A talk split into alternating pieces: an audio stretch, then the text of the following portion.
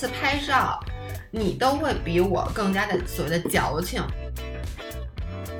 就我没有一天不害怕我自己胖回去。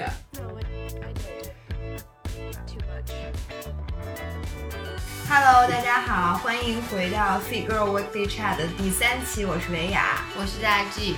哎，我发现这个音频节目真的是一个特别治愈的事儿。我昨天晚上就特别激动，因为觉得今天又可以开始看心理医生了。免费的主要是，而且不要钱的都喜欢。而且你知道吗？我发现我还挺喜欢听，我没有想到我会愿意听咱们俩自己的音频。我也是，你知道我周三发布完了之后，我第一件事在健身的时候就把它打开了，然后我听的每一句话，虽然说我有点熟悉，但是又很陌生。哦，真的是，我觉得就是其实说的时候，很多你的反应以及当时我说话时候背后我想的东西没有那么清晰，但是我在之后又重新听一遍的时候。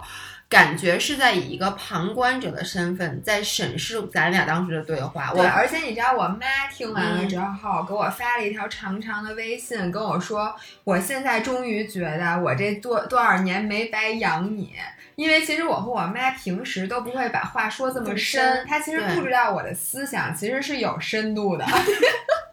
对，所以我真的就是。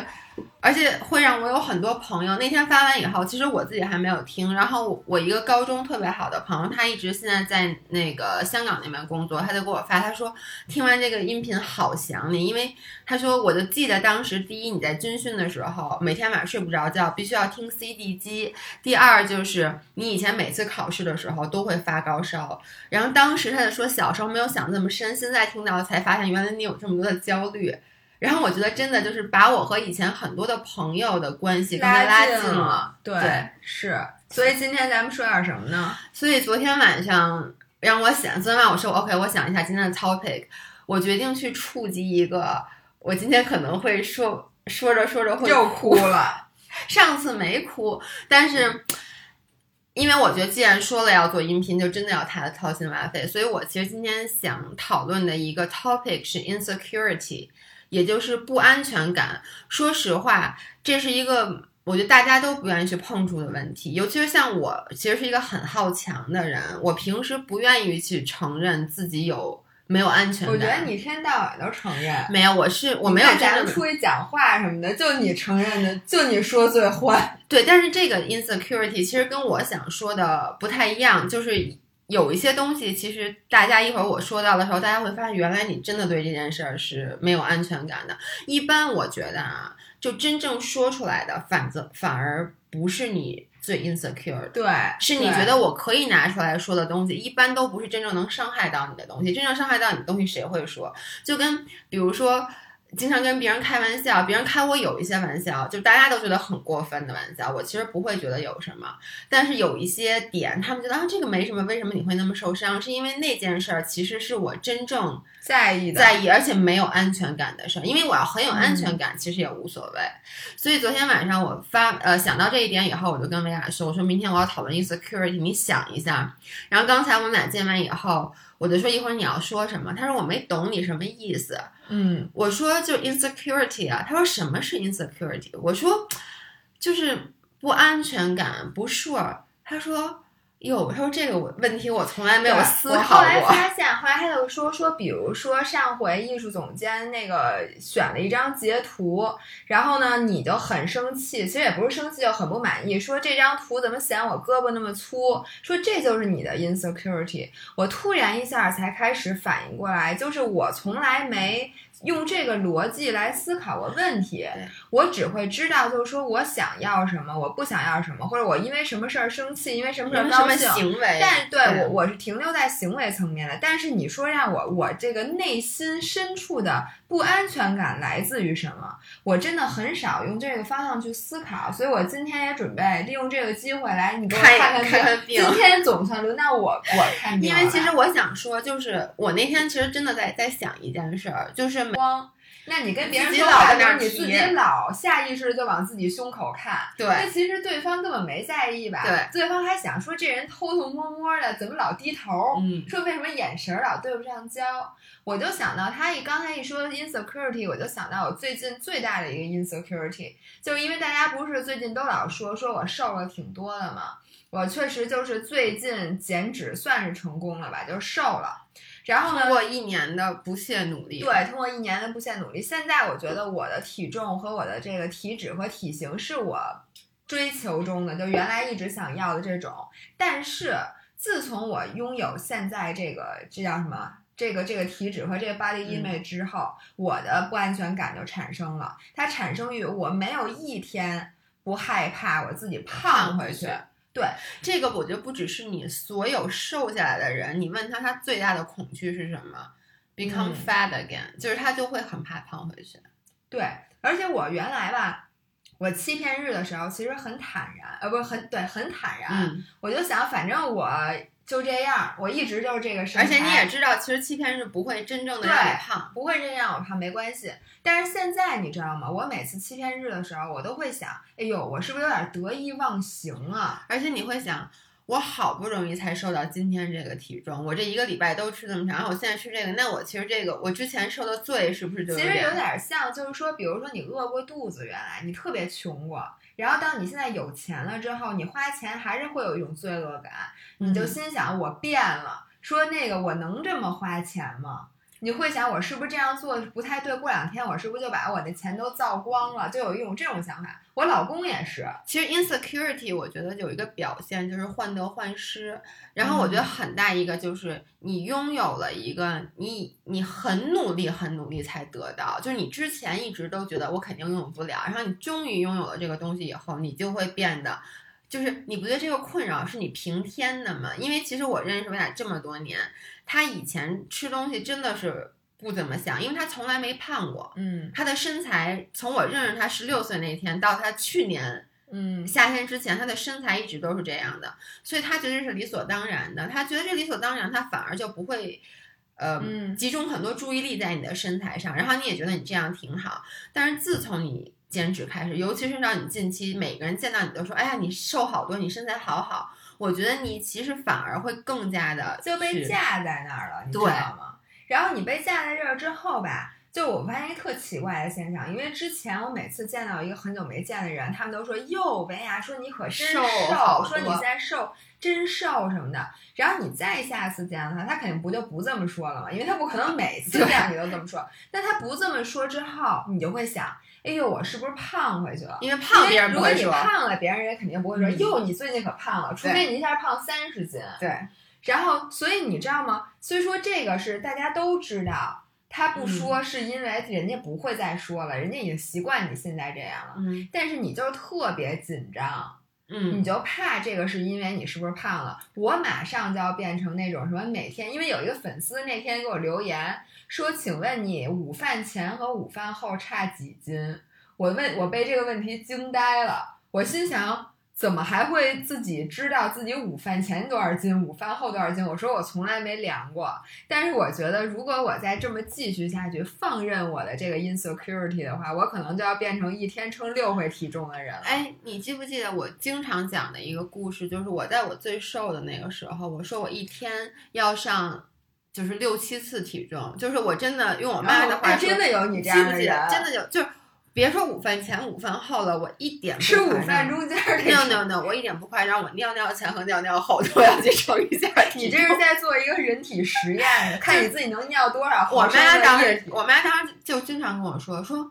你不就上了个厕所吗？你为什么要称体重？就是那个时候，因为那个时候是我人生最瘦，而且我也不是从小就瘦。你记得我高中其实也是一个正常人，我也是，尤其是出国以后胖了以后，又真的是我那个减肥才是比比你血痛苦泪史，因为你这个其实是科学减肥，嗯。我那个是快速的通过吃减肥药，就是我真的遭了很多罪才瘦下来，所以我我跟你说那个时候我一点不夸张，我做噩梦我会梦到我体重上了三位数，然后哭醒。我就没下过三位数，所以我。对，但因为那时候我我不是九十多斤嘛，然后呢，你刚才说那个，我就突然想到，其实那个时候我对自我的对身材的这种 insecure 远远比现在要多。那你说那时候我用肯定比现在瘦，但那个时候会儿没有现在好看啊。你不能这么不，但你得这么说，在那个时候，我觉得我是最好看的。就同样，你都是你的心态是觉得这是我最好看的时候，但是那个时候，因为我是通过不瘦了很多最减到的那个体重，那个时候我真的是非常的关注它，而且非常怕失去它。现在呢？我觉得不是破罐破摔，而是说现在我到了这个新的体重，但是我不是那么痛苦的而来，而且我现在关注点更多的在别的。跟我以前一样。对，跟你以前一样，就我的体重已经这么多年完全不变了。体重在现在你维持它不不费劲。你说特别对，就我现在这个体重，我非常的舒服，我知道。我能每天都吃的很高兴、很饱，但我的体重也不会长多少。如果我这两天胖了，我过两天一定我不用刻意的调节，它会掉下来。因为你离你的 set point 其实是不远的。对，所以我反而现在我真的大大概一个月才称一次，因为你知道我发现了，就是你最近特别爱测体脂。我从不是测我体我体脂是基本上我每去一次健身房都测，然后我的子弹笔记上已经有整整四个月的体重记录。对，就每天的体重记录。其实你以前你是因为。我记得以前我以前你有多少斤我都不知道，但是现在我就每天都必须要测，这就是你给自己找的一个事儿，因为你现在就这就哎，我觉得你用那个形容特别好，就是说这个其实就跟你那个之前一直特穷，然后你现在突然有钱了，然后你就患得患失。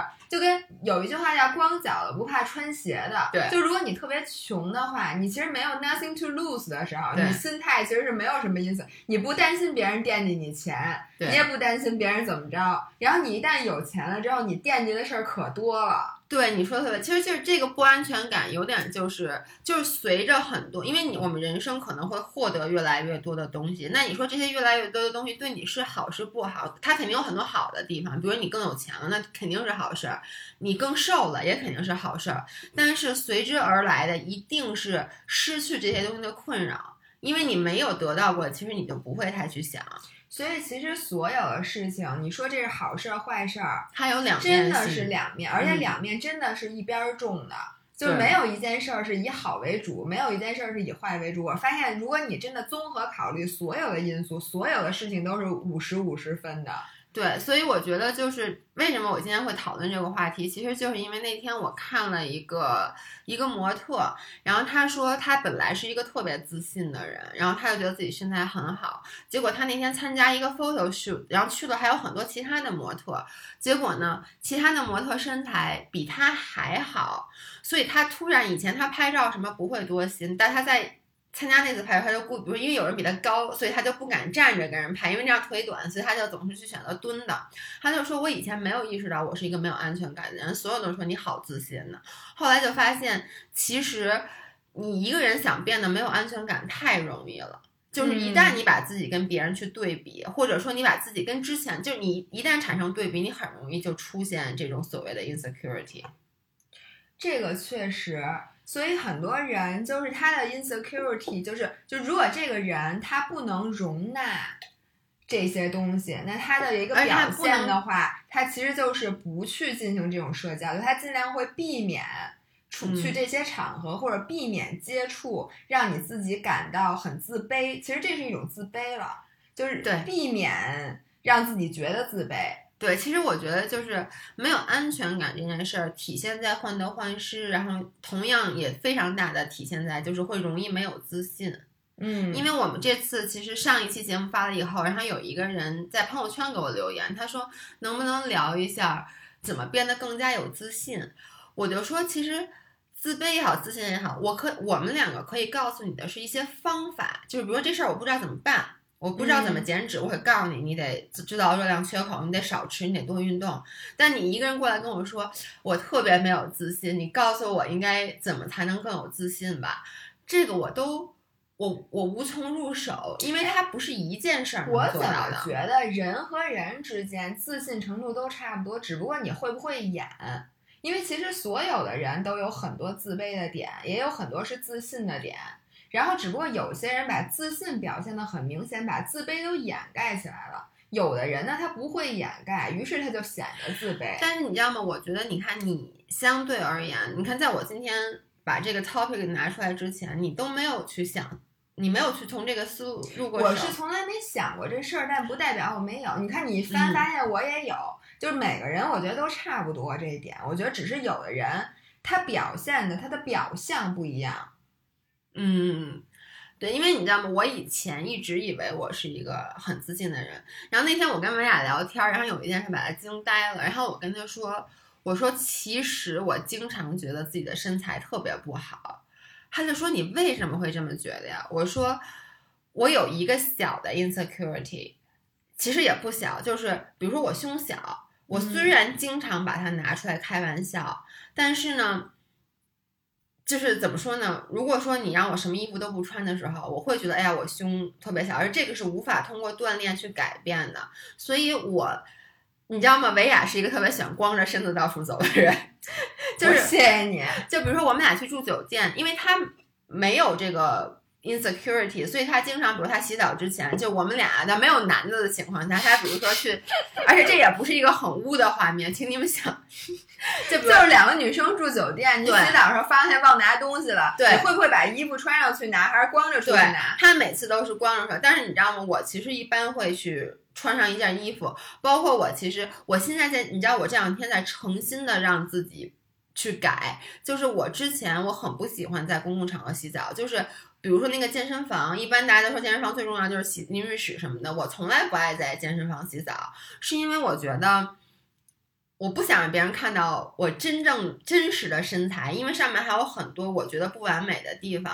然后我一般都会回家洗澡，但是呢，而且你知道吗？就有时候，因为你知道，现在我屁股练的挺好的，嗯所以我不介意别人看我屁股，所以我下身穿内裤我不介意。嗯，但是上身呢，因为我的胸比较小，呃，你也知道，我经我一般都得穿 push up bra，嗯，我以前必须要穿那种非常聚拢的内衣才行，所以呢，我就会，如果你看见我都是穿着 bra 的。嗯但是现在呢，这两天我经常，我有时候会会故意的在换衣服的时候，就是我不要去进到洗澡间里什么之类的，就是我会再改。在我我会强迫自己再改，我觉得这是我对我自己的一个治疗。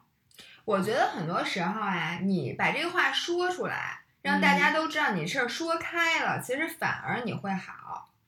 就比如说、那个，我拿我举什么例子？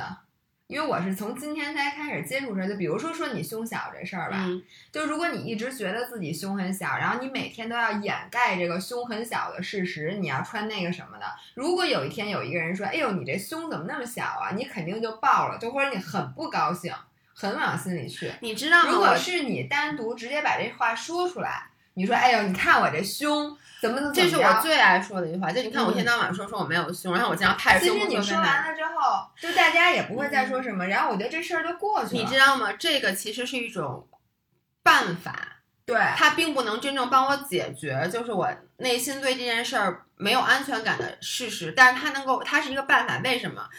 那天我听到一句话特别对，他说就是 behind every I'm joking, there's some truth in that。嗯，就是在每一个哎，我开玩笑啦，什么没当真，什么类似这样的玩笑话背后，其实都有一点的真实性。嗯什么意思？就是说我其实经常，我为什么会把这件事儿抛出来说，就是说，哎呀，我我胸很小，是因为其实我有一点介意，但是呢，如果是你说我，会让我更受伤，嗯那我不妨我先把我自己能开的玩笑，我都都拿出来，我全开完了以后，那你再说呀。你能说的比我自己说的还让我觉得很惨吗？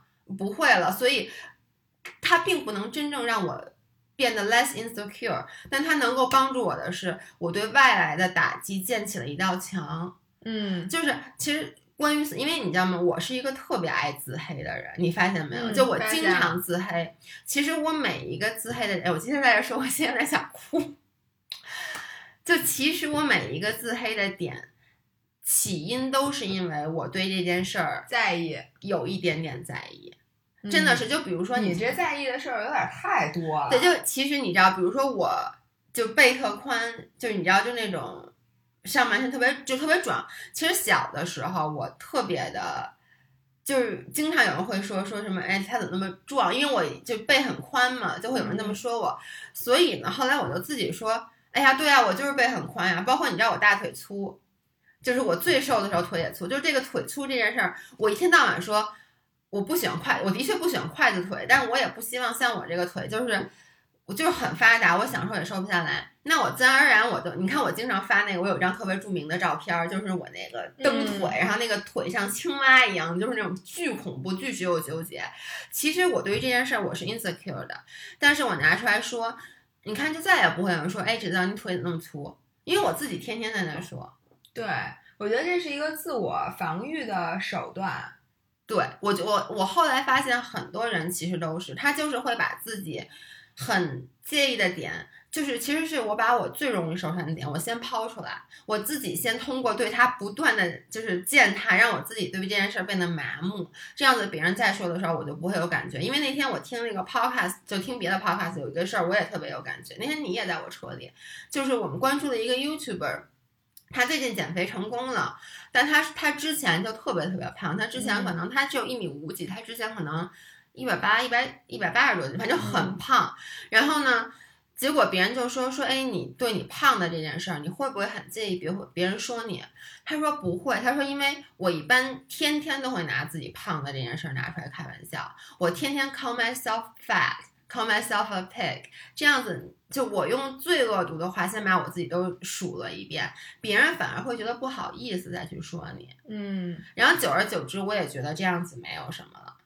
那你说这样健康吗？我其实不知道，但是对于我来说，这样子至少是有效的。就是那我经常说自己什么呀？事儿逼。对，那这个我在掩饰些什么？因为我说实话，我真的我录这个节目之前，这对我是一件全新的事儿，因为嗯我每天都做反思。那这件事情，说实话，我没反思。你从来没。有想过你自己对自己哪有不爱？你对自己有不满？你反思过你自己对自己有哪有不满吗？我不对自己不满的太多了。你举一个例子。嗯，我觉得我很多我答应自己要做的事儿，一事无成。你这个还是行为，你发现没有？就是嗯我们发现，我们俩刚才发现，就是我们两个一个特别大的特点是，维亚在考虑很多，他是从行为和事件本身去考虑的，而我更多都是从一个更加内，就是心里面的一个感受去考虑的。对你是一个情绪主导的人。对，我觉得我这个其实我不我不典型，我不是典型的女生的思维。嗯，在这方面我是从解决问题的方法考，因为这是男生的思维。我我觉得对，但是我觉得其实每个人都是综合，就我也分事嗯儿，在很多事儿上面，我是以这个怎么说呢，解决问题的方式去思考，但是我我经常会想自己的这些事儿，我觉得呀，这个哎，你再重新问我一遍，你刚才呃问我了一个什么问题，我没答上来。你说让我我我想想我有什么不满意。对你对自己有什么不满的地方，我现在想到我一个就不是行为啊，不是说我今天这事儿我答哎，应我知道，我知道嗯。我现在想到一个我一个 insecure 的点，嗯可能是你想的你想说的那个点，嗯就是因为我们俩不是原来都是外企班儿逼嘛，嗯，然后你在公司也算是怎么说呢？算是 young talent 也好，算是 talent 也好，反正就是在公司工作，然后那么多同事都看着，然后你突然咔嚓就辞职创业了。嗯所以呢，我特别怕以前的同事觉得我混的不如之前好，嗯，所以很多时候呢，呃，你会故意我的会故意的在朋友圈啊，或者在各种各样我能接触到他们的场合，告诉他们我做的不错很好，我做的很好，我过嗯得比之前强。其实你说你有必要跟他们说吗？你没有必要。但是呢，嗯我就是很多时候我要这么小小的表露一下。我特别怕他们觉得，对我我现在干这事儿，说你何必辞职呢？你之前混的不是挺好的吗？什么怎么怎么样？我特别怕别人觉得我混的不好，其实也就有点怕别人瞧不起我。对，尤其是你做的一件事儿，是一开始大家都反复告诉你不要去做对的事儿，对对，然后你现在如果没做好的话，有点像在印证了他们对你的一些之前的一些说法质。疑，对，对其实对以前同学也是这样，因为我们俩呢不是四中的嘛，然后上了大学都很不错，然后我们的主要的同学圈儿的人都是在从事，比如说这个投行啊，什么金融啊，然后大家都混得非常好，现在至少都是经理或者说总监嗯这个级别的人了，然后我们俩又干了这么一件事儿，所以很多时候呢，我特别怕别人觉得说我这个混的不行。我妈就是这么觉得，我自己也觉得自己混的不行，但是就因为我自己不太清楚自己混的到底怎么样，所以呢，有的时候就会比较故意的，比如说之前那个 CNN 采，比如采访我们那个文章，或者说我们当了什么 Top Ten 的什么健身博主，就这些事儿。其实说实话，我自己内心一点儿都不在意，我只在意你们的评论。你们就是对我的反馈，我只在于就是粉丝是否喜爱我，并不在意各其他媒体给我的 title 或者怎么着。但是呢，这些东西我为什么要转，或者我为什么要就是故意表现？其实我是在给以前的同事、同学什么的看。你说我看人家太人家瞧不起我。其实我也，我觉得你这个说的太对了，因为如果这个东西，如果我的朋友圈里面只有我的粉丝的话，就只有你们，我反而不会去转这些东西。嗯我转的一个是给我爸妈看的，因为我太需要就是安抚他们的情绪了；一个就是像，就像你说的，是给周围的之前的人看。然后我现在想到，其实你顺着你刚才的那个思路说，我现在有一个 question，经常有人会问我，就是说。我经常会这么跟别人说：“我说，哎呀，我虽然现在挣的，就如果说咱们俩都在原来的公司继续工作，咱们一定现在挣的比现在多。嗯对吧？这不可否认，因为之前其实我们已经在不错的这个就是晋升的通道就已经都之前工作做的都不错，而且三年以后我们其实都应该挣的远比之前多，而且 title 也应该比之前好。但是我们现在在做这件事儿，所以我只要我都不用说见到之前的同事，我每天也在告诉自己，我这个事儿我虽然我不图钱。对我就是图高兴，我就是想把这个兴趣做成一个我每天工作都特别开心。这件事儿，第一肯定是事实，嗯但是我为什么要反复的跟很多人、很多人去说这件事儿？其实就是你就怕人家问你，我内心有一点点小小的 insecure，尤其是在我需要去买一个很贵的东西的时候，就这个贵的东西，就是如果原来就坦白讲，我在辞职之前，我买东西，咱们想买东西真的就不考虑，反正至少是超市和淘宝自由，对也不是淘宝衣服自由。对，而且就是之前，反正就是你想买什么东西，没有说去很大的顾虑。但其实现在还稍微好一点。你记不记得，就咱们我们俩在一开始创业的真的一分钱不挣，光赔钱的前时候，前一年嗯半是真的一分钱都不在挣，然后可能真的是从今年才开始慢慢的有所好转。那在之前那段时间，我不断的在跟自己说，我根本不图钱。我其实真的很图钱，因为我现在挣钱了，我很高兴。然后呢，而且就是经常回到以前的跟以前同事见面，然后他们会说：“哎，你现在怎么样？”说我看你这做的很红火嘛。我绝对不会跟他说：“哎，其实我们不挣钱。”我说：“啊，非常非常好，就是我我非常非常开心。”就不断的在重申这些，然后呢，其实就是为啊就听到说：“哎，谁谁谁升职了。”就是你会觉得 OK，如果我留在那儿，可能升职的是我，而不是他。但这个就是去变成了我小小的没有安全感的地方。对你发现了吗？就是如果一个人他真的挣了好多钱，嗯，一个人问你说：“哎，听说你最近生意不错呀？”嗯那人肯定说：“哎呦，没有，说我可穷了，我跟你说我惨着呢什么的。对”然后一般你一般混的特一般，就混的真的，尤其是自己摆摆自己的 standard 真的一般的时候，都会说：“ 嗯，还不错。”你发现了吗？这都是因为你知道吗？我其实没有在咱俩刚才说话之前，我没有去考虑过这件事儿。就前两天还我还咱俩还昨天咱们还在跟说，我们现在干的都是我们俩高兴的事儿。咱们昨天中午跟人家吃饭的时候，我们特别开心。其实你需要一遍一遍说服自己。其实，其实我觉得是这样，你再给我一次选择的机会，我依旧会做这个选择。但是你不可否认的是，呃，在前两年，我无数次的，如果不是依靠这个在告诉自己的话，就那个没挣钱的情况，我一定会崩溃的。这个我想下一期谈谈咱俩对钱的态度，但这嗯点我跟你真不一样。我从头儿，但我都我都不用告诉自己这个事儿，我我对自己的状况非常的满意。我现在是在想，因为我之前一直以为我很满意，但咱俩刚才聊完以后，我想，因为你不你不满意，你比我提这个事儿的次数可比我对给你提多太多了。对，因为你知道吗？主要也是因为你家里人没有去没有对对，因为我每次我妈就会问你们挣钱了吗？就她每次一问我说啊，我没挣钱，而且我妈直到现在她还会觉得跟我说，哎，你你什么时候再回拜尔啊？就是她一直在提醒我，你现在干的这件事儿不是一个 sustainable，就不是一个可持续嗯发展、可持续挣钱的事儿。然后我妈就会说，哎，你要不要回外？所以我觉得就是每一次我回到家以后，我都要重新的审视一下我自己，告诉我自己，其实你还是很高兴的。对，其实我觉得时候有的时候面对爸妈的时候，大家都得装。嗯，其实 就真的是报喜不报忧。对，之前不是其他说还讨论过，说跟父母到底应不应该报忧？然后我是坚定的觉得不应该报忧的，就是我反正是从来不跟父母报忧的，因为我觉得我我我，你想想我们家姐，我爸有抑郁症，我妈要是那样，我跟他们报个忧，我就甭活了。而且我觉得是很多时候你不想让父母过多的参与你的决定，如果你一次报忧，你次次回家都得接着说，对吧？嗯，然后你就没完没了了。有时候父母就会给你扔一堆意见，你要不听他们，他们还还不高兴。所以我觉得压根儿就不要说就完了。真的是，但是反正说下来，好像感觉我还是比你更加 insecure，就没有安全感的，对不对？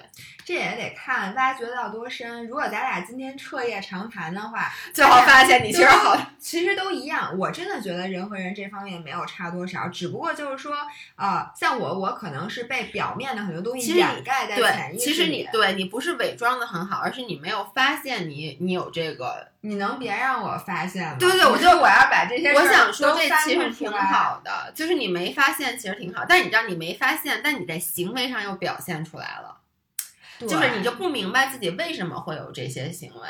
没从这想过，觉得就是有就有了，就是有你我就接受它了，但我没有想过。但其实你如果能解决一两个点，你的生活会变得更好。对其实你这样就跟我觉得，我觉得就是没有安全感这件事儿很大程一个体现在就是工作上面，就是我有一个朋。朋友，然后他那个最近特别忙，然后我就说：“哟，你真忙，真辛苦什么的。”他跟我说：“我特高兴。”他说：“因为前段时间公司不忙的时候，每个人都人心惶惶的，就特别没有安全感，觉得自己会随时丢掉这份工作。所以我觉得，就是你发现没有，就是大家平时总是在抱怨工作很累，嗯，但是真正到工作不累的时候，你特别对，因为你心里想的是，哎，那我还 deserve，就我是不是嗯还承担得起付给我我手里拿到的这份工资？然后你就会开开始变得很没有安全感。哎，我觉得这跟年龄有关系。像我觉得八零后，就嗯咱们这一代人，特别怕丢工作。嗯，就是如果我没有提前找好下家，我绝不敢辞职，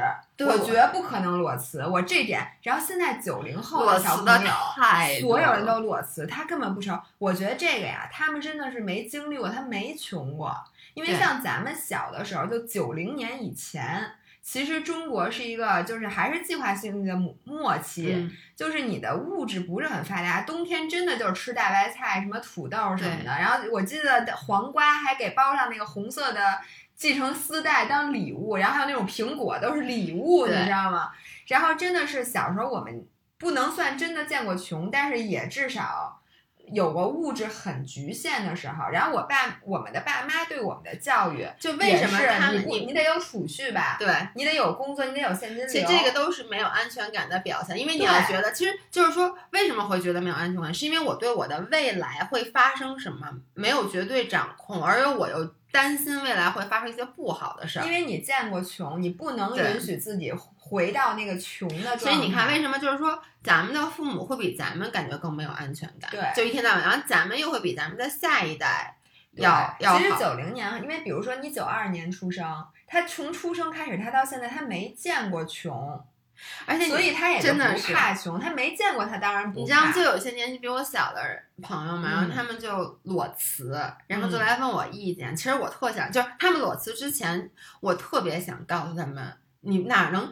就他们一说，我一般都会问这么问他们说，哎呀，真不想干了，说准备辞职。我说，哎，那你下家找到哪儿啊？他们说啊，没找好呢，先那么哎，走从心里一边羡慕一边我跟你说，我我立刻我的焦虑就开始了，但是我又一直在告诫自己，你不能把你自己的 value 强加在别人身上，所以我又不能说，但是我心里面真的是，因为我不想做我的父母，因为我父母一定会告诉我，如果我告他裸辞的话，他一定会说不行，就包括咱们做这事儿，他们一开始也是反对的，所以我说 OK，那我。作为一个比他们年纪大一点的人，我不能做这件事儿，但我心里面真是想的是，我也是疯了吧？真的，我也是，就我特别，我如果说裸辞，比如说你让我去玩三个月，我根本玩不好。所以你看，其实这个，哎，你看你说到这儿，你说你们，你说你很少有没有安全感，我现在就告诉你什么叫没有安全感。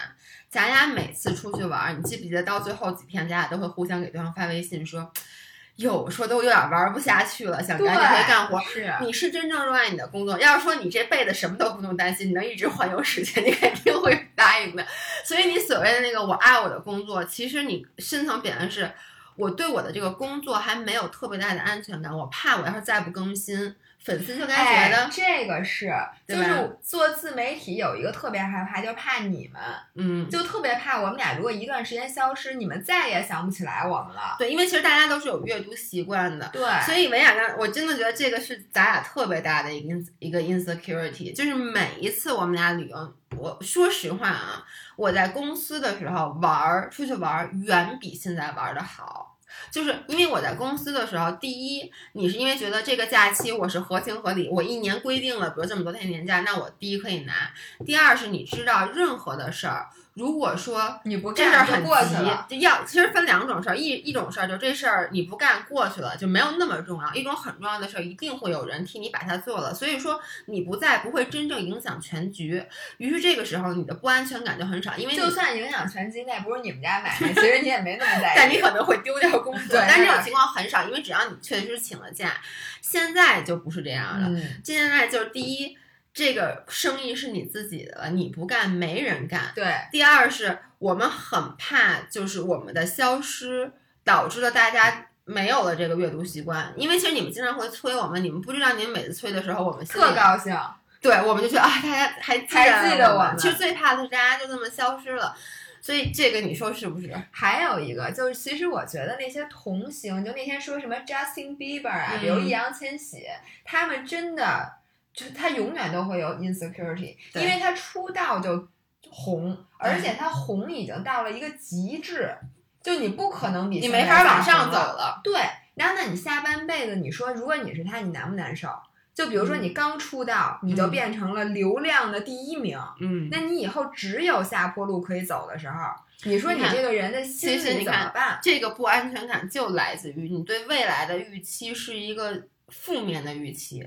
对，就当你对未来是有一个正面的预期的时候，你其实你的 insecurity 就会比较小，因为我可能会更好，那你就不会这让我想起了一件事儿，叫这次没考好，下次进步大。就是说，如果你这次考特差，你反而没有不安全感，因为你已经考这么差，你下回只能进步，对吧？的太你要这次考一一百，你这个不安全感就来了。哦，你知道吗？我现在想你说的太对，就是我我因为我上高中学习就没有特别好，但我在所以一直是下次进步 大，一直进步到加拿大。然后 然后反而是在我初中的时候，因为一直每一次都是年级前几，其实你最怕的不是。我这次考了第十，你最怕的是我上次其实考了年级第三，对，对，然后你这样完了，我也进步不了，因为第一、第二我肯定超不上，对，就这就跟那个奥运会，你看好多就那黑马嗯，特放松，然后那卫冕冠军巨紧张，然后一般都发挥不好，都是这个原理。所以那天我跟我老公说，因为我老公老说自己穷，然后说买不起这个买不起那个，我跟他说，我说你现在这样是最好的，因为你对未来充满了希望。而且他是一直，你还记得咱们刚认识他的时候，他真的就是对他，所以就是他一直少对所以他一直是在往上走的。对，你说要突然说你你你现在这个特别有钱，而且你再也进步不了了，你可难受了。对对，所以就是 insecurity，一个就是在体现在你的生活、你的工作上，就是我不知道，反正我知道最近经济不太好，嗯然后呢，我周围有很多人，他们都特别没有安全感，就是我每次让他们都愁容满面的，因为咱俩其实体会不到。咱俩没有那么快速的体会到，但他们就说：“哎呦，现在公司什么说要裁员什么的，然后哎呦，我太没有安全感。”其实他这个没有安全感来源于他对自己不够自信，其实就源于你工作中原来你所有应该努力，但是你没没努努力的时刻，都会在此时浮现在你的脑海里。这就跟你知道吗？考完试之后想着自己得多少分儿，比如你就猜自己得多少分儿的时候，你会把你这学期没有努力的瞬间都攒起来想一遍。你说的太对了，因为之前我在拜尔的时候，我我有拜耳，但我估计不会有拜耳老板听我说，那我确实没有努力工作，因为确实没什么好干的事儿。然后呢，在我下定决心说自己出来做之前，我肯定还是希望在公司有一个好的晋升空间的。然后呢，每一次在公司说什么要重重组架构是可能会裁员的时候，我想。哟，我就说我之前那几件事儿我都给他糊弄过去了，就你就会这个时候你会把他们全部都想起来，对，对，你就因为觉得自己其实说实话并不 deserve，嗯，你现在的这个并不值得嗯拥有现在的这个拥有的这些很多嗯东西，或者你觉得你自己不配升职的时候，你就特别怕谈这件事情。对，然后我觉得就是这个没有安全感，其实还有一个特别大的表现是在感情方面。我觉得可能嗯大部分人、一般说没有安全感，好像都是在感如果你特。在意一个人，基本上你也不会有太有安全感。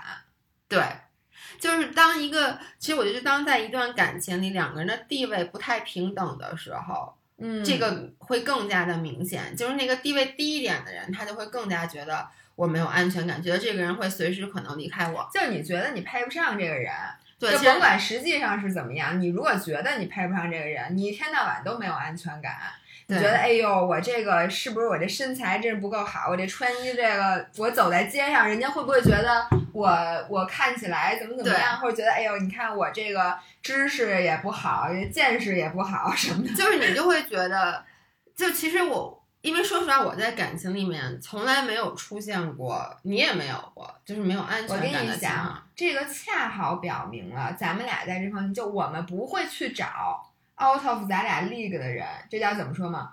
就是我们比我们俩好不愿意跟比我们俩好的人在一起，因为我们不愿意承受这种哎不安全感。你说的太对了，因为你知道那天你天这句话能不能别再不是，因为你知道吗？那天有一个朋友，然后他就跟我说他吵架了，然后为什么？因为呃，他女朋友看他微信，啊？然后呢，后来我就说，我说我当时说我说这有点过分，然后后来呢，就旁边还有很多女生说你从来不看你男朋友的手机是吗？我说我从来不看，嗯我也从来不看，就是我，而且我不会去查他的任何的东西。然后他，嗯因为他周一到周五一直在外面出差，我有时候我们俩晚上连个电话都不打。嗯然后一般人说，说我我男朋友如果在这么周一周到周五，甚至有时候周末都一直在外面跑，我每天晚上都要跟他视频，啊我得确定他在酒店，我不能。我不嗯能说，因为他说他在哪，我怎么知道？而且有时候你就发个微信，他在哪能给你发。然后他们说你你这过的心也太大了，因为我经常得问我说你男朋友呢？我说出差呢。他们就说你确定他是在出差吗？那这个人说这些话也挺讨厌的。但是好多人其实女生都会这样，就你觉得，而且这个特别容易引起争吵，对，因为大家就是这个人啊是这样，如果那个男方或者说另外一方，他如果真的在出轨，那他会觉得你还太烦了，说你怎么想抓我，那他肯定会跟你吵。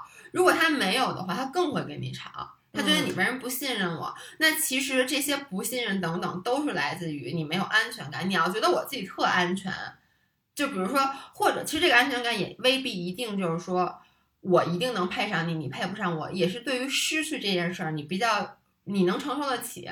但我觉得在这方面啊，说实话，女生有劣势。就是咱们虽然说男女平等在这上，但是女生呢，因为女生的这个稀缺资产是你的年龄，嗯，然后你的这资产就是随着你的年龄而贬值的。但男生这个贬值的趋势其实没有那么明显，所以其实你们在一起年头越长，你嗯女生是越占下风的。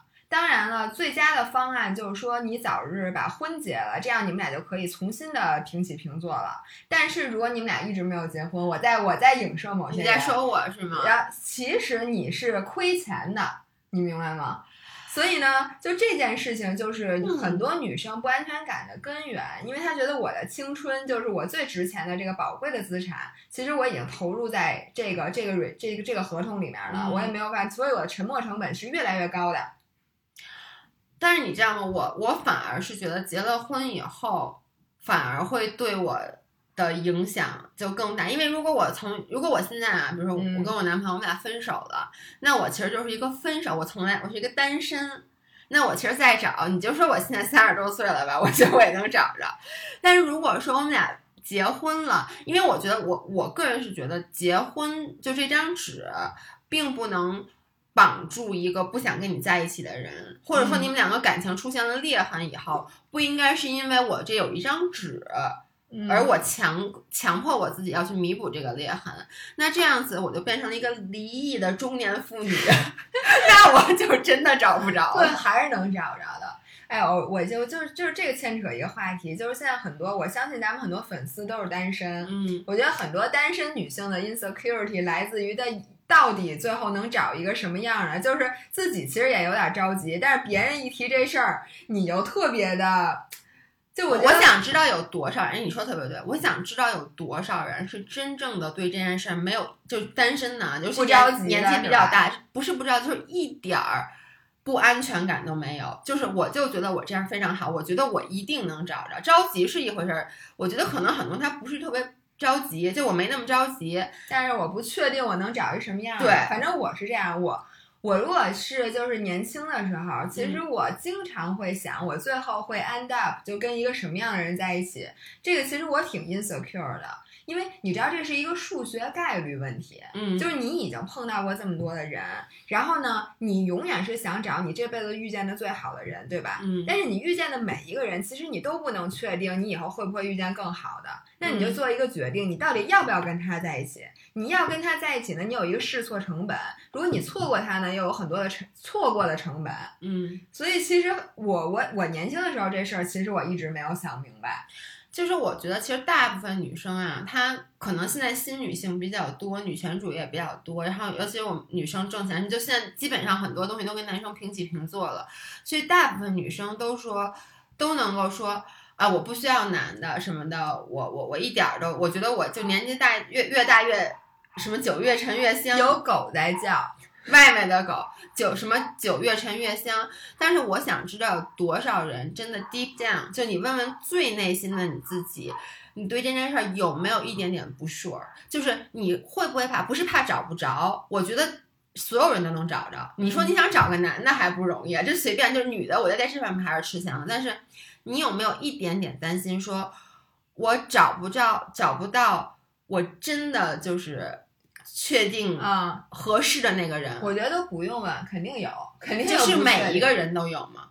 嗯，那就不确定了。我觉得看看大家对我们这期音频有什么反应。对，因为我其实之前以前我是觉得呃我一点儿都没有，你也知道我我其实有点女权主义，我就觉得我 说实话，我老说男的都是垃圾，然后我觉得什么，嗯，但其实你问我最新，我我不是因为随着年龄的增长。而会觉得自己在贬值，而是对这件有担心。而我是像你说的，就是说，其实男人越来越少，跟你能相配的人是越来越哦，少的。这个是一个社会现象。对，就是说，确实现在会越来越小。现在找不着对象的都是女生，就是因为女生你可以，比如说它是一个尖金字塔，然后所有的女生都要往上找，对对吧？然后你等于最最底下的人也是可以找塔尖上的人的，只要他愿意，对吧？那你塔尖上的人你不能往下找，所以你能找的人就越来越少，或者说你的竞争就越来越激烈。对，所以这是一个社会现象。所以就说我们不要加什么剩女的标签，但是我必须要在这里作为一个非女权主义者，我必须要说这个确实存在这个问题。所以你还真别觉得我以后一定能碰上怎么怎么怎么怎么样的。我现在身边真的，我好多二十多岁的很优秀的女生没有对象的，但是我身边每一个优秀的二十多岁的男生全有对象。嗯，对所以这是一个不可否认的现象。所以大家，我怎么说呢？如果有人来问我，我还是要说，就像我们艺术总监，他现在就没有对象，对然后说我不着急，我慢慢等。我说你等可以，但问题是你不能没有 action。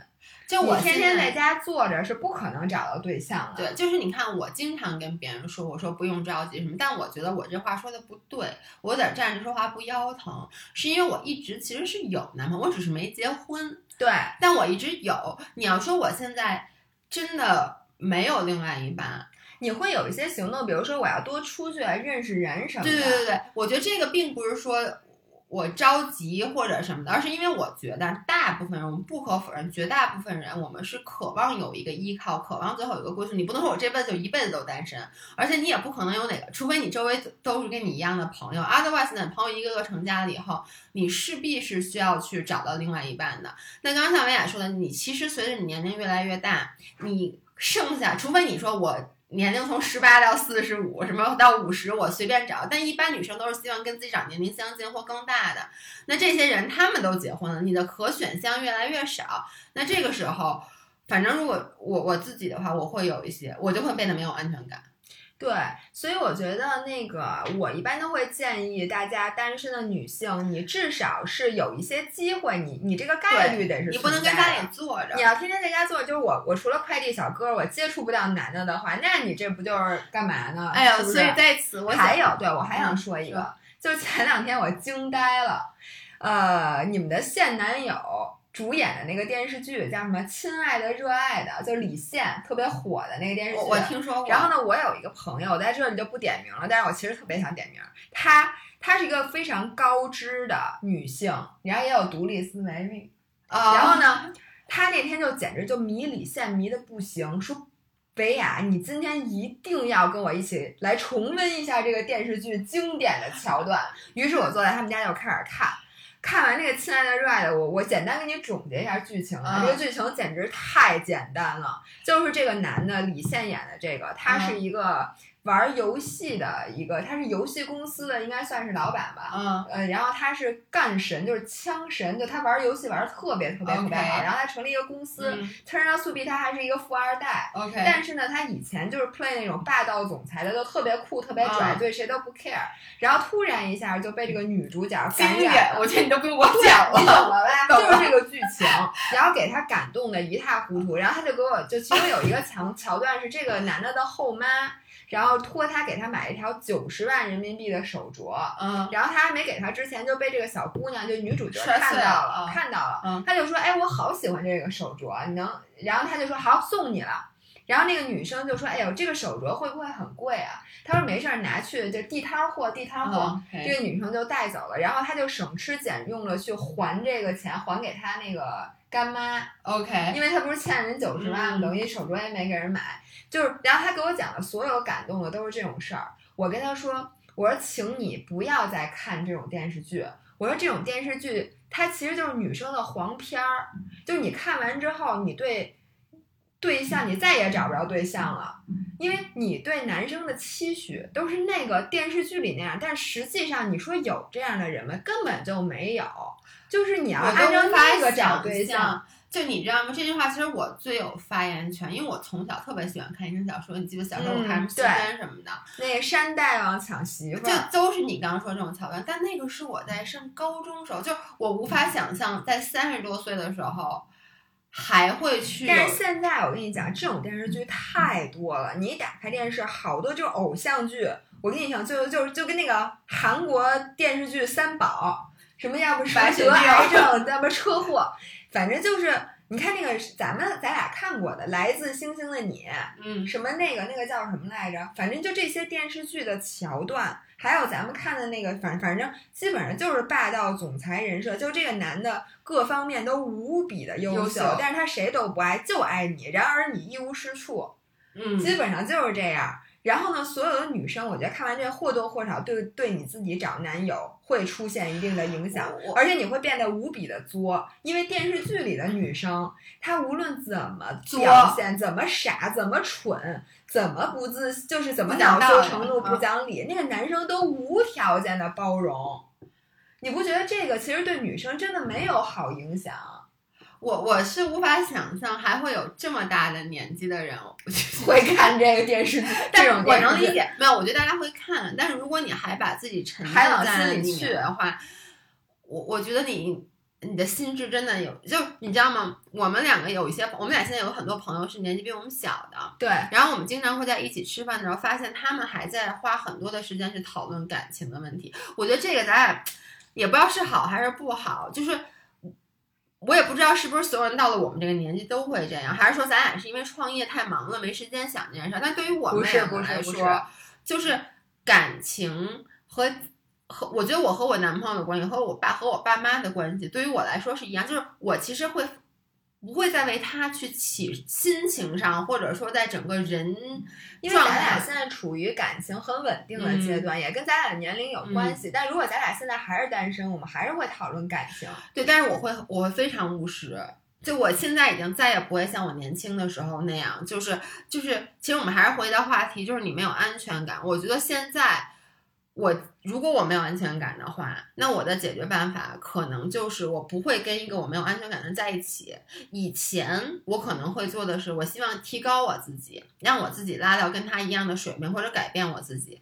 但是现在呢，我知道我现在是不可能改变的了。嗯如果我碰到一个人你，之前其实也不可能改变，只不过你认为你自己你要不然觉得你可以改变你自己，要不然你觉得你可以改变他。就是我觉得这是年纪，就我真的觉得这是年纪大和年纪小一个最大的区别。就是在年纪小的时候，你谈恋爱的时候，你总觉得我可以改变自己或改变他，让我们两个变成非常合适的。而到了现在，我觉得就是谁都不要去改变谁，那个成第一那个成本太高了，第二你一定得不到结果，所以不如就去放弃他，去找一个更合适的。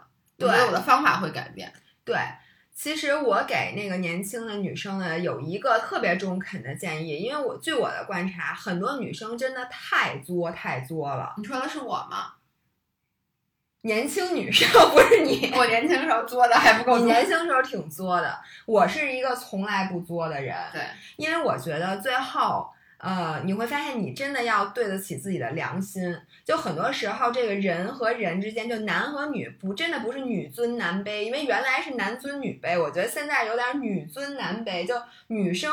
觉得自己无论做出什么样的行为，男生如果爱我的话，都应该去包容我。嗯我从本质上来讲是反对这个说法的。我认为两个人，甭管你是亲人也好，你还是爱人也好，最后你的付出和得到，从相呃一些程度来讲，应该是均等的。然后这样才是一个健康的，才是一个长时间可以维系下去的关系。我都能想象到张涵会拿这段不把这段截屏反复的放放给我听。其实你和你的男朋友，你不能说说那个，因为从表面上看是他让着你或者他向着你，嗯对就说你们俩的付出和得到不均等，其实是均等的。至少你们俩对对方的在很多地方的影响，嗯，就是就是其实他可能在这一方面帮助你多，那你在其他的方面帮助他多。对，所以我觉得我看你们俩还基本上是五十五十的。但很多女生因为受了我不知道外界的很多，就我真的觉得这破电视剧这些破电视剧对大家没有什么好的影响。大家总是觉得男生要无条件的为我，而我其实不用付出任何东西，我只要 be pretty 就可以了。但其实真的不是这样的。我觉得至少你要让这个男生觉得跟你在一起的时候，他的整个人或者能量场，或者是往好的方向走的。其实不光是男生，我一直相信一点，就你两个人在一起，第一你得舒服。就嗯如果在这段 relationship 里面，你不是属于一个处于自我的状态，你一定不可能持久，因为我们都知道，就是我觉得任何人在一开始谈恋爱的时候，都会有一段不做自己的时候，嗯没有人说一上来就完全做自己。就我老标榜说我一上来做自己，其实。就是我一上来会，我刚跟我男朋友在一起，我会跟他说我脾气很不好，很不好什么之类的。但是我也在前三个月的时候没有跟他发过脾气，即使我告诉他，但是我不会这么做。那其实所有人在一开始的时候都会先假装是一个 better version，就嗯至少是你自己的定义的一个 better version。但是到最后，你如果在这个感情里面，你不可能一直假装是另外一个人。你如果最终无法回归到让你自己最舒服的状态，就所有人都知道，我们一开始不可能谈恋爱，每次约会都素颜。当然，我觉得有有完全不化妆的女生，但对于一个化妆的女生来说，你肯定一开始约会的时候，你得打扮一下吧。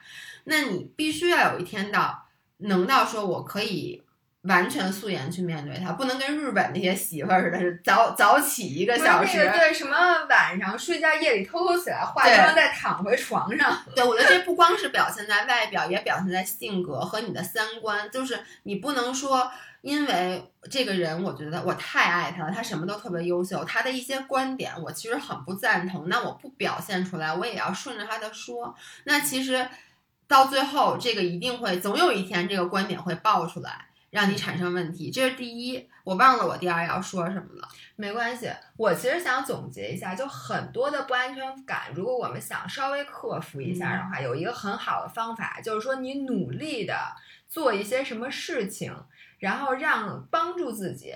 比如说像我之前说的那个什么胳膊粗这个问题啊，就是我之前确实觉得我胳膊呃相对于我总体的比例是粗的，但我最近其实对这个 insecurity 好了很多，就是因为第一个我通过努力，我现在整体瘦了。嗯其次呢，是我很努力的去练肩和背，以至于我对上肢没有那么不自信了。对，因为你知道吗？其实那天你那张照片我看了，我一点儿都不觉得你胳膊粗，但是你为什么会有那个想法？是因为你从小到大你哪儿都特别完美，你唯一一个就是你的。对，而且就是原来，如果你一直不练上肢，那这个 insecurity 永远会存在，因为你觉得你没有为改善这个努力过。其实一旦你努力了，你反而会好一点。就算你没有改善，你也知道，OK，我就这样了。就是我无法改善的时候，其实你也踏实了。就在于你一直觉得这点不够好，但是你一直没有努力的时候，其实你的 insecurity 是最重的。比如说这个工作，你什么时候最怕丢工作？你每天上班没干什么好事儿的时候，你最怕丢工作。你既没有努力工作，你也没有在找下家，然后你就单纯坐在那儿，就等着公司去宣布说要不要裁我。这个时候你是最最没有安全感。所以要不然的话，你就好好真的好好的工作，go extra mile，就是说你多多做点事儿。要不然你就赶紧开始找下家，对，或者说你说我弄点什么创业，我搞点副业。你一旦开始干点什么了，你这个不安全感就小很多。就算这个事儿现在没有成果呢。你也觉得好，至少我为这个方向我努力了。对，其实你刚才说句话特别对，就是大部分的不安全感来自于，其实不是自己无力改变，而是这个安全感来自于自己。其实你知道该你知道该怎么，但你没做。对，这时候你的不安全感会加倍。对，是的。然后我觉得还有一个办法，就当你最后这努力都做完了，那你说还有很多东西是没法改的。就比如说，就在感情里面也是，你一开始可能会做一些事儿，最后发现哎还是没法改怎么办？你要接受这个事实。对，就是你只有和自己和解。其实这个我觉得就是我们俩说了好多次，好像听起来是一个特别上纲上线、特别大的事儿，但是我觉得年纪越大，你会有一个体会越深，就是。我觉得自信不是说你这个人长得多好看，你有多少钱，你的衣服多漂亮。自信是一个是一系列的 trait，我中文讲就是一系列的点，就你这个人身上的一些点综合在一起，让别人觉得你这个人很自信。所以很多时候就是像我们开篇时候说的，别别人一开始见到你的时候，他不会立马的评断你说，哎呦这人真不自信。你的不自信是自己表现出来的，而这个表现往往是因为你自己过于刻意的，就是注重自己身上的某某一点。比如说像一开始说的，比如你内衣带儿了，比如你内衣老多，你说我觉得老走光，其实别人一般可能不会注意到这一点，但是因为你对自己有这个，你就一直不停的在去弄，别人就会有这个感觉，所以。自信是一个，真的是当你接受了我自己自己这一点，就比如说像我的假胯的问题，我假胯宽其实也是我一个特别不自信的点。然后呢，我就是经常跟别人，就别人一低头，我说，哎，你别老看我假胯，或者就是你知道别人说说你，我说你别老看我副乳。但是后来呢，我现在发现，嗨，反正也没，除非我去做手术。Otherwise 也没什么办法，那我 OK，那我就好好练臀，然后我好好去练其他地方，让其他地方让其他地方变成吸引你的点，让你以后看我的时候去看我的屁股，去关注我其他的地方。这样子呢，其实你自己由内而外的散发出来的这个特别舒服的感觉，别人就不会再去找你身上那些缺点了。对，其实本来别人也没在意这些缺点，就是你自己老觉得，其实有时候。是是你自己引导你发现基本上，因为其实没有安全感这个词就是一个内在的东西，它不是别人给你，对，跟别人其实没关系。对，就包括你刚才说，咱们一开始说说你现在特别就觉得，哎呦，别人没夸你瘦，你是不是就胖了呀？这个也是跟别人没关系的。其实你自己调整好的心态，你每天你说你每天上称，你知不知道你每天胖没胖？你需要别人来告诉你，为啥你又瘦了，为啥你胖了吗？你自己心里很清楚，你天天照镜子，是。哎呀，这个 insecurity 这个东西真深。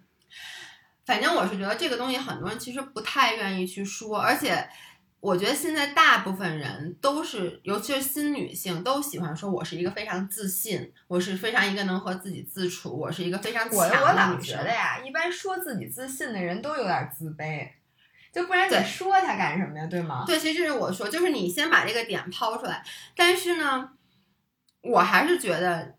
你你虽然这么说，你还是要告诉自己要去自信。其实告诉自己是有用的，就是说自己自信的人，一般都是告诉自己啊，我要自信啊，我要自信。就跟所以老把自信这个词儿说出来。对，就就跟你知道，我上大学的时候，我当时上大学有有一个教授，就跟我们说，说他每天早上每次考试之前，他都要求我们，就真的考试在现场，所有人都要叉腰，做出一个超人的动作，然后说一句 I got it，嗯，然后再开始做下来考试。这是对自己的一种暗示。这个其实是被实验研究证明去有用的，包括就是我那天听 podcast，然后呢有一个女孩儿就说她最好，她有一个朋友特别特别有自信，那那个朋友其实没有那么好看，嗯然后呢就是。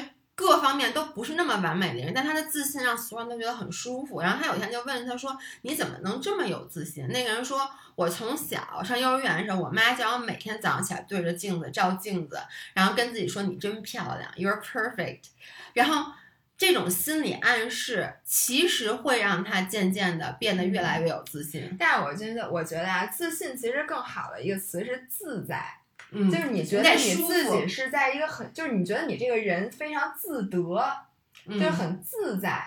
有因为有的人的自信就过度了，你知道吗？就让人觉得你这人特别 aggressive。嗯，就像你刚才说那每天叉着腰说，哎，不她只是明天早上起来，但是他的，因为对她，，但有的人啊，他表现的过了，嗯特招人讨厌。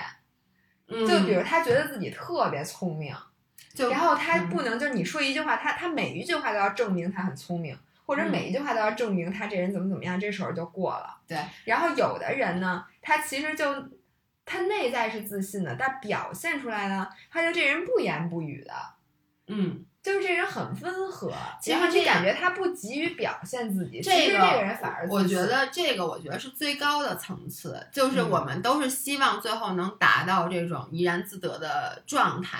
但是其其实大部分，我觉得包括为什么大家会给咱们留言说让我们来谈一下为怎么能变得更加自信，他一定是在现实生活中，他总是在不断提醒自己有这些缺点，但他不知道如何去改变或者如何去自处。我觉得像你说的，最舒服的状态。就是最好的状态，就是最舒服。其实我为什么现在，其实我就我说实话，我现在比我在最瘦的时候要自信。嗯你别看那个时候我那么那么瘦，而且坦白讲，那个时候我觉得我自己美爆了。我觉得我自己真是太好看了，我太以我自己这个腰围穿零号的裤子而骄傲了。但是我当时我在大学的时候，是我人生最黑暗的阶段。我不知道我有没有跟他们，因为你知道吗？现在呃。我现在有时候会遇到一些多大的同学，但不是一届的，他们就问我说：“哎，你你认识那谁谁谁吗？”我说不认识。他说：“你认识那谁谁谁吗？”我说不认识。他们说：“你怎么会谁都不认识？”我说：“我大学的时候，like I'm a completely different person，就我完全不跟任何人去社交。”他们就说：“怎么可能呢？说你是这么一个爱社交、爱玩、爱闹的人，因为现在就基本上很多，就我认识很多很多人。”我真的一点都不都不夸张的说，在大学的时候，我特别害怕跟人社交。第一，体现在我跟社社交得吃饭，嗯然后呢，我又有暴食，我吃完就得抠嗓子，我就对于整个这件事儿就让我觉得很紧张，所以我不愿意去。第二，其实就是内心，因为我觉得自己，我觉得自己很好看，但是我很害怕别人看我的那个眼光，因为我知道别人觉得我不好看。你能理解我点吗？就是我每次见到一个人，他都会炸着我说：“哎，你太瘦了，你怎么这么瘦？天哪！”我表面上说我我就好喜欢我这么瘦，但其实你内心知道对方是在 judge 你的。嗯所以我在大学的时候，我不参加任何的社团活动，我真的我什么而且我你知道我住在加拿大，我也从来不去滑雪，我不参加任何的体育训练，我连课都经常去翘。其实我现在想到大学那段时间，我觉得真的是我人生中最不好的因为我是我记不得我交了什么特别好的朋友，我记不得有哪件事儿。每个人说到大学都能想到一个让我特别开心的事儿，或者一些情况，我想不起来。我能想到的都是我每天早上起来，我每天称自己体重很多很多次，然后。我因为跟某一个人出去吃饭，吃了一个什么东西，我在吃的时候我都很焦虑，一边儿比如说，因为你大家都去都说吃披萨，你肯定不能说当那个说我只吃沙拉的人，这样不好。那我看你也是一边吃披萨一边想，哎呦，如果我一会儿来不及回家，我这东西都消化了怎么办？所以你整个人的状态就特别特别不好。我想起了那个，其实佛教就是真的，释迦摩尼他为什么能成佛，就是他为他在菩提树下到底悟出了什么东西？因为我觉得他这个真的是，就他就解决了这个问题。像我们说的患得患失，嗯其实人你甭管拥有什么，你在不拥有的时候，你是想拥有的，你觉得自己痛苦，对吧？你想你你在痛苦的时候，你想的是我什么时候这个痛苦能过去？对，你在快乐的时候，你在想这个快乐什么时候就没有了？对，所以你既害怕痛苦，也害怕快乐。对，所以基本上没有一件事儿能让你真正的高兴，因为你高兴也不高兴，不高兴也不高兴，对对吧？所以他就解决了这个问题。他说的是什么呢？其实我我用我的翻译，我不是佛教徒，但是我可以基本上翻译一下这话，就是在你痛苦的时候，你不要想让痛苦过去，你要能待在这个痛苦里面。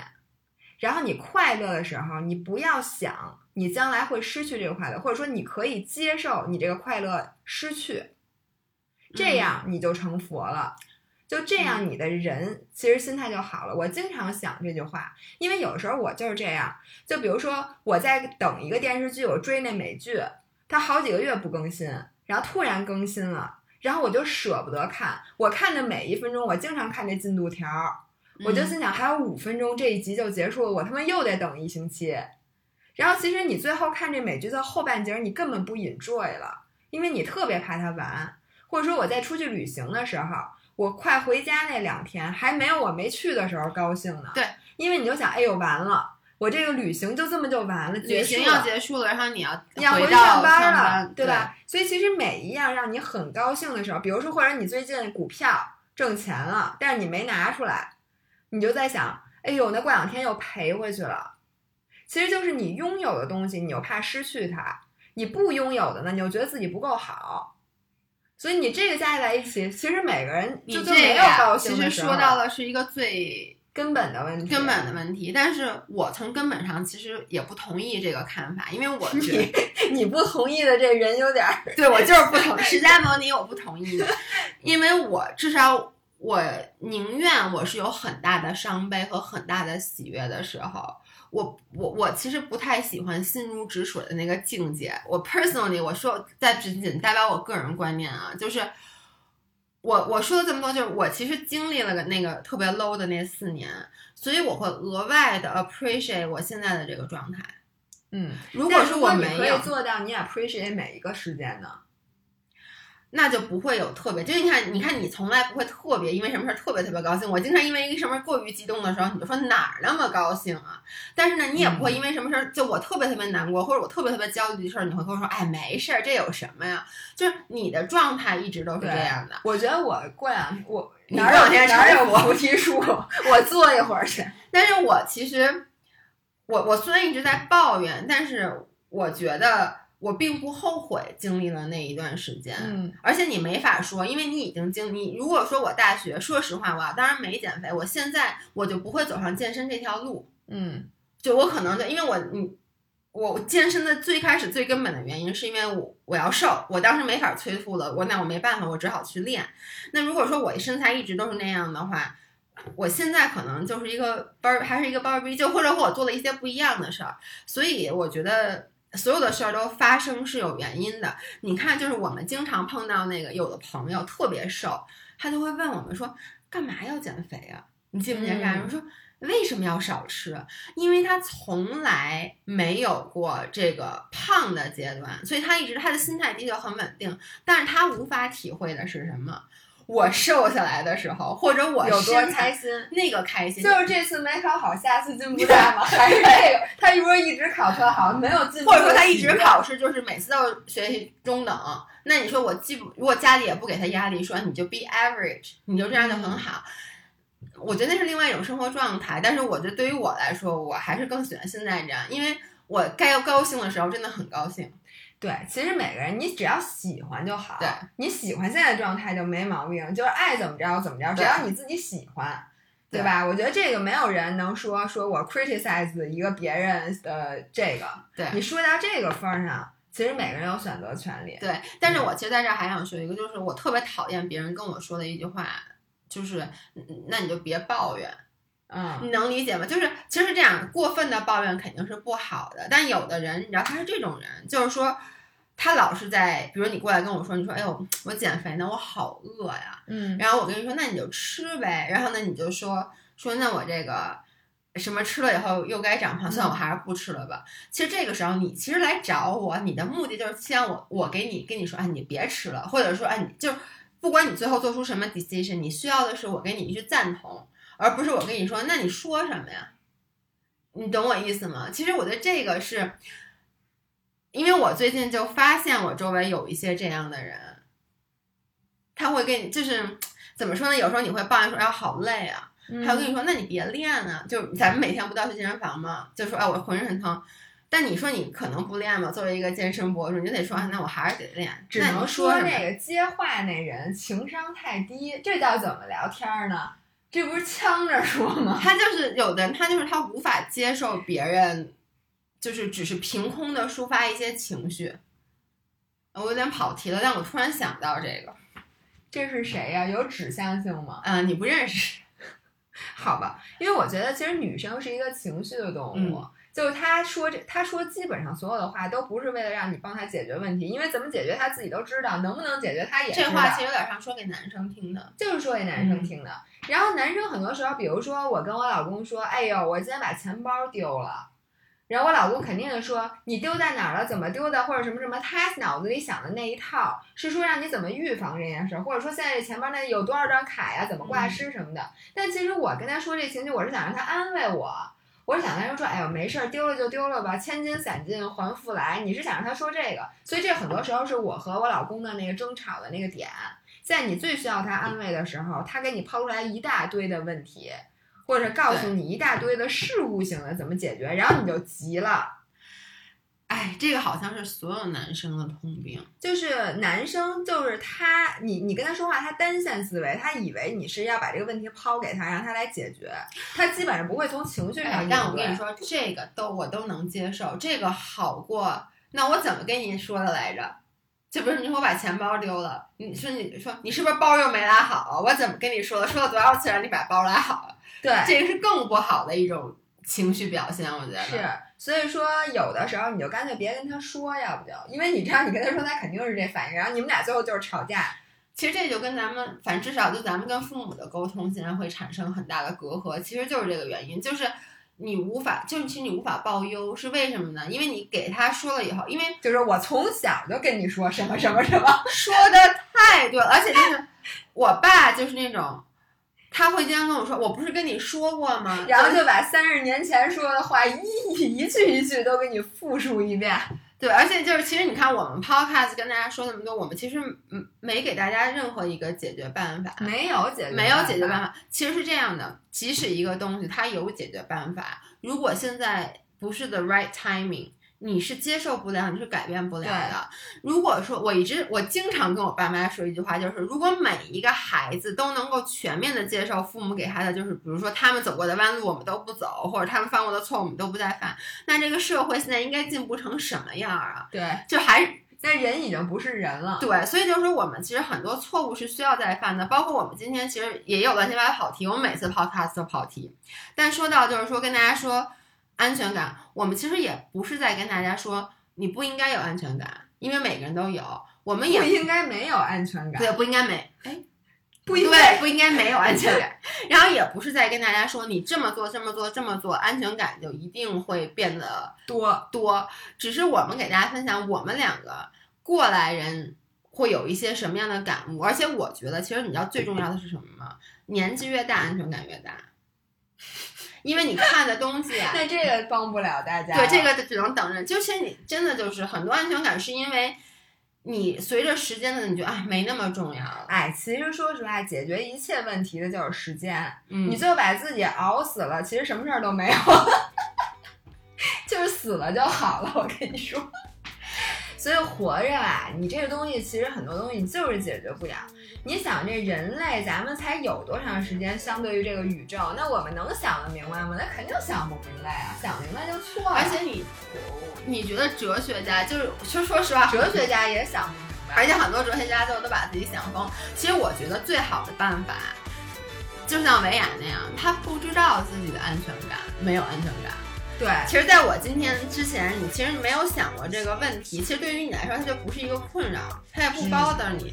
但你一旦想到了呢，你现在知道，你现在可能以后每一次在拍照的时候，你都会想，哟，这是不是我一个没有安全感的表现？又不但要想自己胳膊粗不粗，还要想，哎呀，我胳膊粗，这是我的一个不安全感，我要怎么克服？对，但是你看，你还有好的地方，就是说你其实你是可以找到这个问题以后，至少我，你看我不说了吗？有一些东西我都会通过一些方法去把这个安。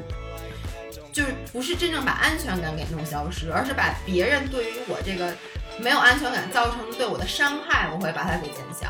对，哎，行吧，那咱们今天就说，我们俩又缺氧了，马上就要去吸氧气瓶了。那我们下周再见吧，今天就到这里。